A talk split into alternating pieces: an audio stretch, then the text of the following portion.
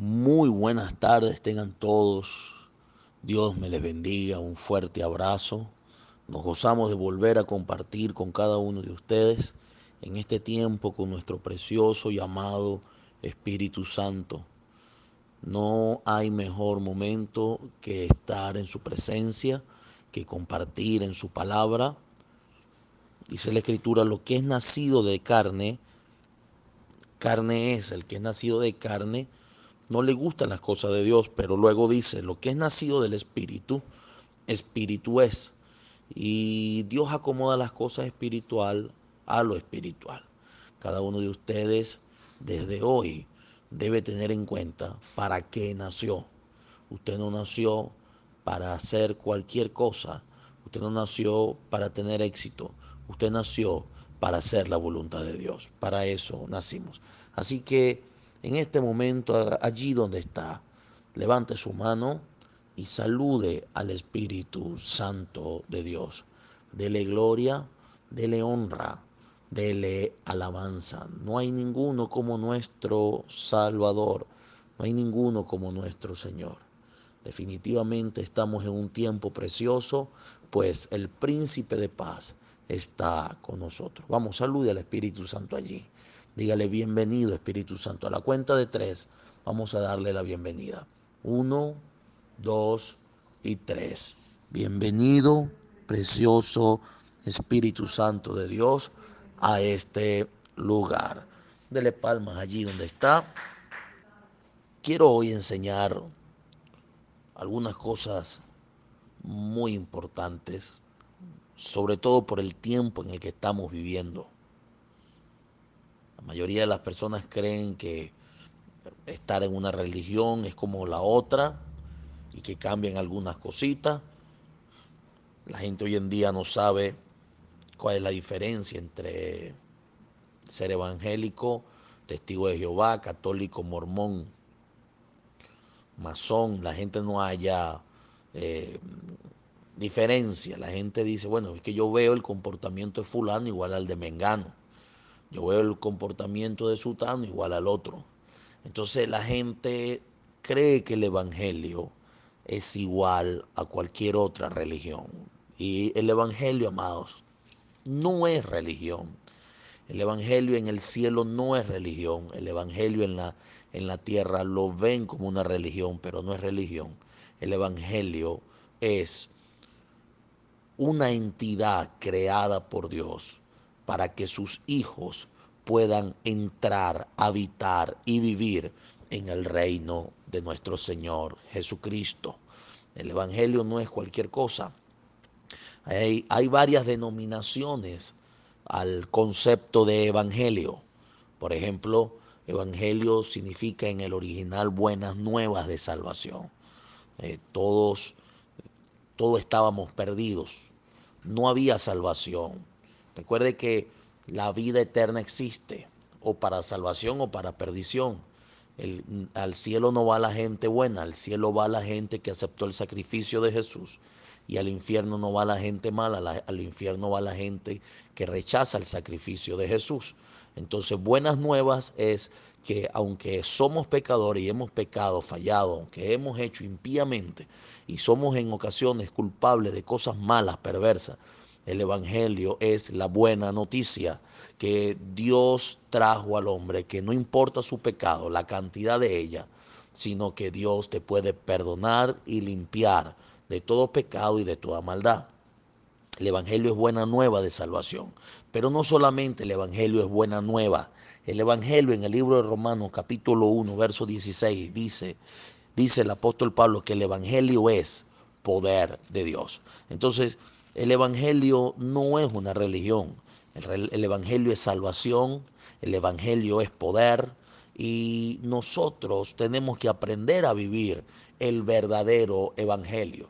De hecho, Pablo dice que si alguno viene predicando otro Evangelio, el que no es el que yo predico, sea anatema. En el libro de Gálatas capítulo 1, verso 8 dice, mas si, si aún nosotros o un ángel del cielo os anunciare otro evangelio diferente del que hemos anunciado, sea anatema, sea llamado maldito. como antes hemos dicho, también ahora lo repito, si alguno os predica diferente evangelio del que habéis recibido, sea anatema. Anatema es cosa maldita, sea anatema. Ok, entonces, ¿qué pasa? Durante muchos años, la calidad del evangelio se ha ido diluyendo. Durante muchos años la calidad del evangelio se ha ido eh, ha ido menguando, ha ido eh, disminuyendo, se ha ido diluyendo, la calidad, la pureza ha bajado. No es la misma que al principio. No es como la iglesia que nació en el libro de los hechos. Entonces la iglesia ha sufrido transformaciones y no para bien, sino para mal. Ha mutado, ha crecido de forma inadecuada eh, porque no está pegada a la vida porque la llevan, eh, la llenan con, como diría, con el agua de una cisterna vacía. No está el verdadero evangelio. La gente cree que vive el, verdadero evangelio, pero no lo está viviendo. ¿Por qué no lo vive? Porque hay condiciones en el evangelio de Dios. Y Dios dice a través de Pablo, si viene otro predicando otro evangelio, sea maldito.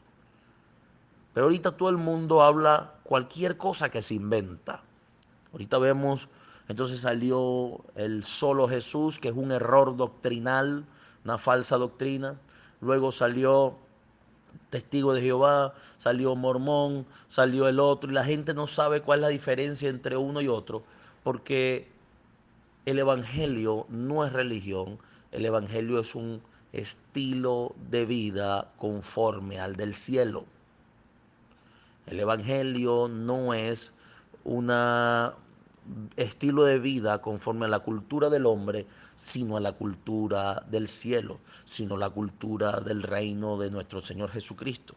Entonces, desde, desde que nació la iglesia en el libro de Hechos hasta hoy, la iglesia se ha ido diluyendo, devaluando, ha perdido pureza, calidad, tiene mezclas. Entonces la gente no sabe qué es el verdadero evangelio, la gente no sabe cuál es el evangelio de poder, la gente cree que es una religión, la gente dice ahorita yo no le veo nada de malo a esto, yo no le veo nada de malo a aquello. La gente se complace con el pecado, la gente vive en pecado, practicando pecado, pero también él vive el Evangelio y no le paran pelota porque se ha convertido en algo ligero, libertino, light. Y el verdadero Evangelio no es ligero, no es libertino, no es light, no es algo que cualquiera puede hacer lo que le da la gana. El Evangelio es un tiempo donde Dios te permite nacer de nuevo y desde que naces de nuevo, desde que aceptas a Cristo hasta la venida de Cristo, tú tienes que demostrar cómo es el resultado del cielo, cómo es el evangelio de poder. Quiero que nos vayamos un momentico al libro de Romanos capítulo 1, verso 16. Romano 1, 16. Quiero darle un abrazo a toda la iglesia de Jesucristo. No le había saludado. ¿Cómo está, preciosa iglesia? Les amamos. Romanos 1.16. Porque no me avergüenzo del Evangelio. ¿Sabe que usted se avergüenza de lo que es fastidioso? Usted se avergüenza de lo que no es real. Cuando Pablo decía, yo no me avergüenzo del Evangelio que predico, porque es poder. Y la mayoría de la gente que se avergüenza es porque no vive el poder de Dios, no está en el poder de Dios, no habla en el poder de Dios, sino que está dentro de una religión.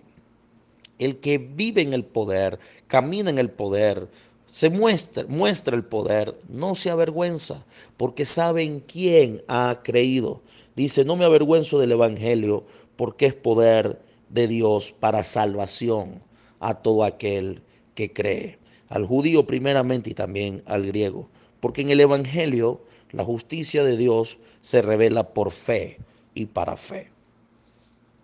En el Evangelio, no en la religión, en el Evangelio, la justicia de Dios que es dar, orar, ayunar, el reino.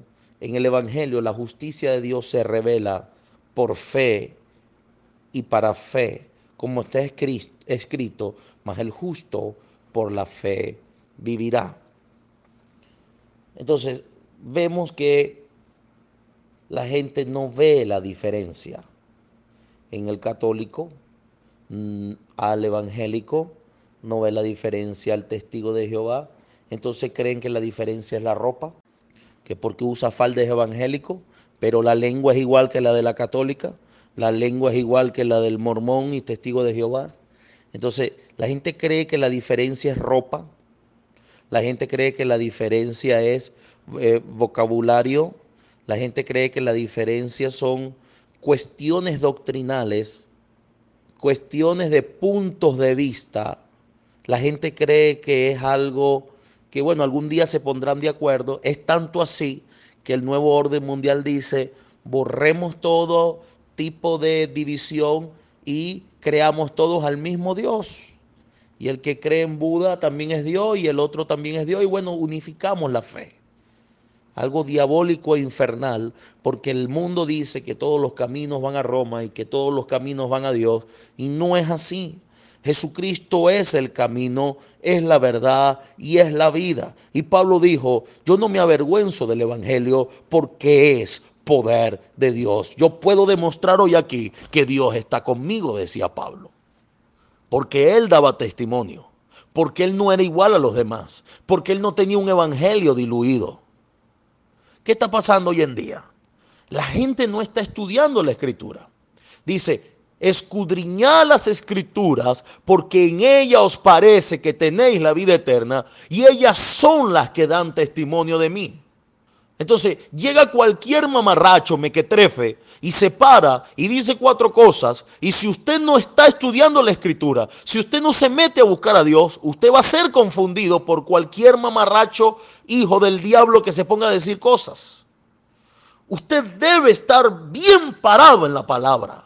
Usted debe buscar el rostro del Señor. Usted no se puede conformar con lo que diga el apóstol, con lo que diga otro. Usted debe tener a diario una experiencia personal. Usted debe tener a diario una experiencia poderosa, una experiencia en el reino de poder, una experiencia en la revelación de la palabra, una experiencia con el Espíritu Santo, una experiencia con el cielo, una experiencia sobrenatural. Usted me dirá, apóstol, al principio no ocurre nada, yo estoy orando y no ocurre nada. Insiste, persiste, no te detenga, no te rindas, porque el reino de Dios es real, pero tienes que acoplarte. Estás en la carne, en el alma, tienes que entrar en el espíritu. Por eso que el evangelio no es una varita mágica. El evangelio no es un stick. Usted lo echó en el vaso y lo batió y se lo bebió. El evangelio requiere búsqueda, oración, sacrificio, fe.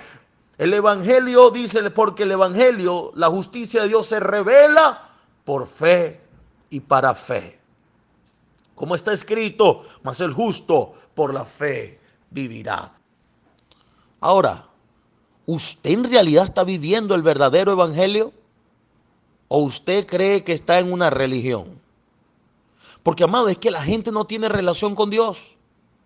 El evangelio es el resultado del sacrificio de Jesús para que usted fuera cercano a Dios, Dios a usted, y puedan tener una verdadera comunión. Porque cuando estaba Moisés, nadie se acercó porque tenía miedo de Dios. Porque creía que podía caer muerto, porque la ley, cuando Dios la dio en el Sinaí, había fuego en la montaña. Y la gente tenía miedo y no se podía acercar normalmente. Y Moisés dijo, acérquense a Dios, no es para matarlo, es para probarlos. Pero la gente no entendió. Entonces en el transcurso del tiempo Dios dijo, bueno, mandaré a mi hijo y Él os abrirá camino al cielo.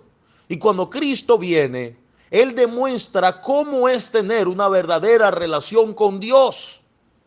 Y cuando muere, se rompe el velo que estaba en el tabernáculo, que impedía que hubiera acceso a su presencia. Él rompe el velo para que usted y yo pudiéramos tener entrada al lugar santísimo, reunirnos con el Dios Todopoderoso y tener la misma relación que tenía Jesús con el Padre.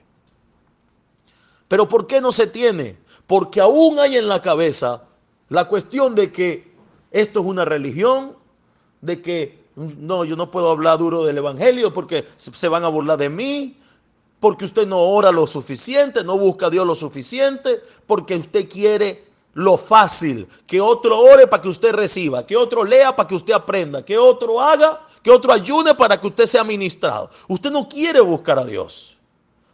Porque usted cree que es algo muy difícil, muy lejano, muy complicado. Y resulta y acontece, amado, que la misma opción que tengo yo de buscar a Dios la tiene usted. Porque el sacrificio de Jesús pagó para limpiar y quitar lo único que impedía que yo tuviera la relación con Dios que se llama el pecado, porque el pecado era lo único que nos separaba de Dios. Pero Jesús solucionó ese problema con su sangre.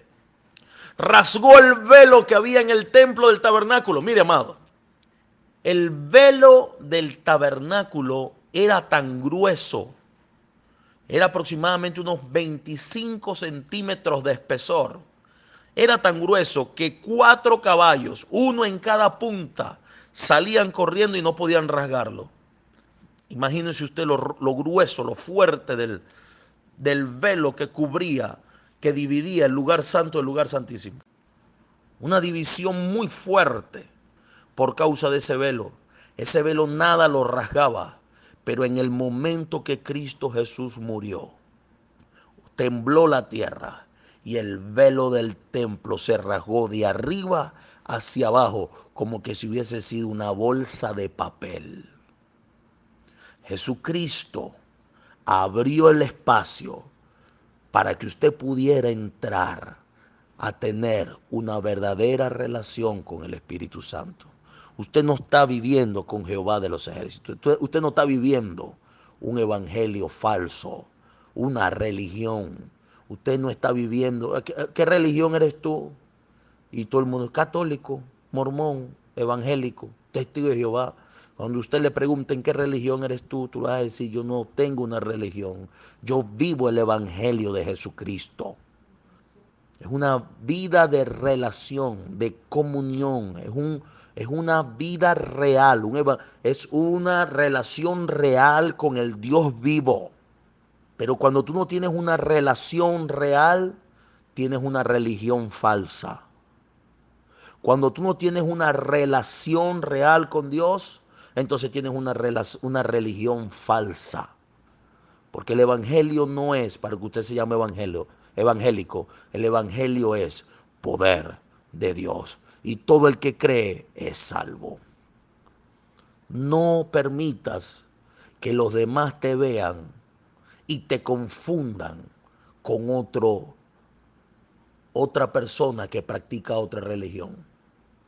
Hay gente que dice, yo creí que tú eras testigo de Jehová. Ay, pero yo creí que tú eras católico. Ay, pero tienes 20 años trabajando aquí y yo no sabía que tú eras evangélico. Oye, pero tú eres evangélico y te la pasas chismeando de otro. Tú eres evangélico y te la pasas diciendo grosería. Tú eres evangélico y te la pasas murmurando. Tú eres evangélico y te la pasas buceando a las mujeres. Tú eres evangélico y te la pasas con una sola quejadera, con una sola lloradera. Tú eres evangélico y te la pasas hablando mal de todo el mundo. Tú eres evangélico, en verdad tú eres evangélico. Y te la pasas peleando con Titi y Mundachi. Tú eres evangélico, en verdad. No seas la vergüenza del evangelio. Ponte los pantalones y muestra quién es tu Dios. Demuestra que Cristo no está muerto. Todo aquel que cree que Cristo está muerto vive como le da la gana porque no hay poder, no hay unción, no hay autoridad, no hay revelación. Pero si Cristo está vivo en ti, entonces manifiesta el reino de poder, manifiesta que Jesús está vivo. Tú eres evangélico en verdad. Y la gente te ve las mismas actitudes que tiene el impío. Y hay impíos que se comportan mejor que los evangélicos. Tú eres evangélico y vives llorando, tú eres evangélico y haces las cosas como un mamarracho, tú eres evangélico y se te presenta un enfermo y no hayas que hacer, tú eres evangélico y se te presenta un endemoniado y te asusta, tú eres evangélico y hay una situación y no sabes por qué está pasando la situación, sino que lo que hace es pura llorar. Entonces, mire amado, ni siquiera te comporta como un verdadero cristiano, sino como un mariano. Entonces no es ni siquiera María la madre de Jesús, sino María Magdalena, una sola llorona. Ay, es que la situación. Ay, es que mi hijo. Ay, es que el trabajo. Ay, es que mira esto. Ay, ay, ay, ay. Oh, ay. Demuestra que el poder de Dios está en tu vida. Ojo, y yo no estoy diciendo que usted no pregunte cómo hacer las cosas. Para eso están los ministros, los líderes, los pastores. Yo lo que digo es, aprende a tener una relación con el Dios viviente. La mejor palabra viene de la boca de Dios. Viene de la escritura. Escudriñad las escrituras, porque en ellas parece que tenéis la vida eterna. Y ellas son las que dan testimonio de mí, dice Jesús. Es que mi marido, es que el país, es que el gobierno, echándole culpa a todo el mundo. Dile que está a tu lado, espíritu de María Magdalena, fuera. Tú no eres mariano, dile, tú eres cristiano, ungido, redimido por la sangre del cordero. Dios te hizo rey y sacerdote para nuestro Dios. Así que a partir de hoy necesito que comiences a vivir el evangelio del testimonio. ¿Qué venció al diablo? El testimonio y la sangre. Que cuando estés en reunión no se te salga ni una grosería. Que cuando estés en reunión la gente vea en ti la actitud correcta, vea en ti la fe correcta, vea en ti la mirada correcta, vea en ti la palabra correcta. La gente está necesitada de Dios. La gente está necesitada de milagros. La gente está necesitada de respuesta. Y si usted no tiene el, verdadero evangelio, entonces usted será uno más del montón. Dile al que está a tu lado, no seas uno más del montón. Para terminar, la actitud del verdadero evangelio es una actitud de fe, de firmeza, una actitud de que Dios no falla, una actitud de que Dios tiene la razón y que no se equivoca, tiene una actitud de valentía, tiene una actitud de guerra, que nadie lo detiene, nada lo amedrenta, de que es servidor, no estoy hablando de altivez de servicio, el verdadero evangelio de poder sirve a la gente, libera a la gente. El verdadero evangelio de poder, ¿usted sabe cuál es la marca de que usted está en el evangelio de poder? La obediencia, la sumisión, la honra, el testimonio. ¿Sabe cuál es el evangelio de poder? Cuando siempre Dios habla por tu boca. ¿Cuál, ¿Sabe cuál es el evangelio de poder? Cuando tú no muestras tu carácter, sino que muestras el carácter de Cristo. Que cualquier otra persona puede responder diferente, pero tú no. Tú respondiste conforme a la palabra, porque estudias la palabra, porque lees la palabra, porque vives la palabra, porque amas la palabra. ¿Sabe cómo la gente sabe que tú tienes el evangelio de poder? Porque en ti ven su gracia y que tú eres diferente en ti está su presencia. Si hay áreas en tu vida que han dejado en vergüenza el Evangelio, llegó la hora de cambiar eso. Llegó la hora de cambiar esas malas actitudes, ese mal temperamento, ese mal testimonio y comenzar a demostrar de que Cristo está vivo en tu vida de que tú no estás creyendo en un yeso, en un palo, en una madera, de que tú estás creyendo al Cristo que resucitó y está sentado a la diestra de Dios en el trono de la gracia y tú puedes entrar confiadamente allí. Yo le estoy hablando hoy a la, a la generación que va a revelar, que va a mostrar a Cristo. ¿Sabe? En la descomposición moral que hay, Todo el mundo piensa y hace lo que le da la gana, nosotros no. En la descomposición moral que hay, la gente se comporta como le da la gana, hace lo que le da la gana, dice lo que le da la gana, opina lo que le da la gana, nosotros no. Nuestra opinión está basada en la Biblia. Nuestro juicio está basado en la Biblia. Nuestro comportamiento está basado en la Biblia. Nuestra reacción, nuestra acción, todo lo que somos está basado en las escrituras. La pregunta es, mi amado, ¿qué evangelio estás viviendo? ¿Tú estás en el evangelio? ¿O el evangelio está en ti? ¿Qué evangelio estás viviendo? Levanta tu mano allí y cierra tus ojos. Y dile al Rey de la Gloria, Señor, yo no quiero vivir un falso evangelio. Yo no quiero vivir otro evangelio. Yo quiero vivir el Evangelio de poder. El que ve la respuesta del cielo todos los días. El que ve la manifestación del reino de los cielos todos los días. Sabe, Jesús tenía tan tremendo testimonio que las multitudes lo seguían porque él hablaba como quien tenía autoridad y no como los escribas y fariseos hipócritas religiosos que predicaban de cosas que hacer, pero no hablaban del Dios vivo.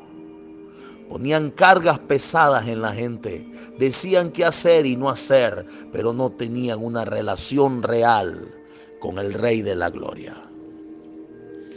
Yo no le estoy hablando a usted que sea un super cristiano. Yo le estoy diciendo a usted que sea la imagen de Jesús en la tierra. Que te comportes como Él, que hables como Él, que pienses como Él. Dice la Escritura, he puesto en ustedes la mente de Cristo. Nos ha regalado el Espíritu Santo, nos dio el manual.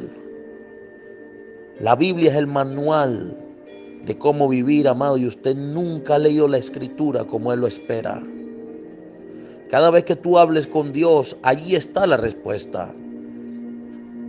Cada vez que tú buscas a Dios, allí lo encuentras.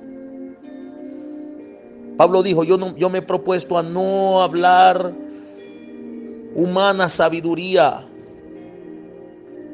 sino he venido a demostrarles el poder. ¿Qué le estás recomendando tú a otro cuando viene con un problema? ¿Qué le estás enseñando? ¿Cuál es tu respuesta? ¿Lo que oíste del buen pensamiento de Buda? ¿O de allá del chinito, de allá del árabe, o allá de Coelho, o allá de qué? ¿Cuál es el pensamiento que estás ministrando? ¿Humanismo? ¿Qué estás ministrando? ¿Qué estás enseñando? Es tiempo de sacar las mezclas del corazón, las mezclas de la cabeza y comenzar a vivir el verdadero evangelio. Para vivir el, verdadero evangelio hay que desaprender para aprender. Hay que sacar cosas para meter la verdadera palabra. Cielo y tierra pasará, pero mi palabra no pasará. Tú eres la generación del último tiempo, la generación que será testigo del Evangelio, del arrebatamiento. Tú eres la generación de la última temporada que va a mostrar el verdadero Evangelio. La gente no sabe cuál es, la gente vive en mezclas. La gente agarra lo bueno de cualquier otra cosa, no importando la fuente. Usted tiene la fuente verdadera. Usted tiene al Rey de la Gloria. Usted tiene a Emanuel, Dios con nosotros. Usted tiene al Shaddai. Usted tiene al que vive, al Jesús de Nazaret, al anciano de días, al Verbo hecho carne. Él es el que está en usted. Lo que es nacido de carne, carne es. Pero lo que es nacido del Espíritu, Espíritu es. Vamos, saca de tu vida toda mezcla. Saca de tu vida toda corrupción. Saca de tu vida toda contaminación. Dile, Señor, límpiame con tu sangre. Y permíteme a, partir de este momento vivir en el Evangelio de poder. Gracias, Señor Jesús. Te adoramos. Espíritu Santo de Dios trae tu fuego y purifica cada corazón. Trae tu fuego y revela el verdadero evangelio. Trae tu fuego y purifica el corazón contaminado. Trae tu fuego y aviva, Señor, el Espíritu Santo dentro de cada uno de ellos. Señor, gracias. Te adoramos y te bendecimos. A ti sea la gloria. Padre, ministro en esta hora tu pueblo y que tu pueblo se avive el fuego del don del Espíritu Santo que hay en ellos. En esta hora levanto mi mano hacia ti. Señor, y ministra, como dice la Escritura, mientras los apóstoles levantaban las manos, tú los respaldabas con señales y maravillas. En esta hora levanto mi mano sobre el pueblo de Dios y te pido, Señor, respáldame con señales y maravillas.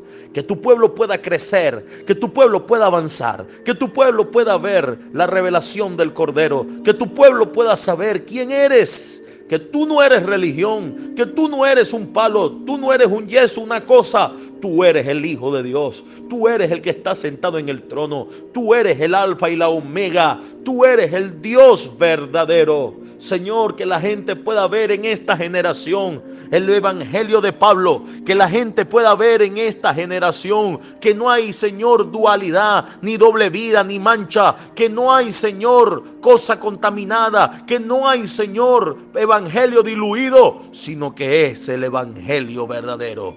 El que tú predicaste, el que nació en Pentecostés en el libro de Hechos, el Evangelio, Señor, puro y sin mancha.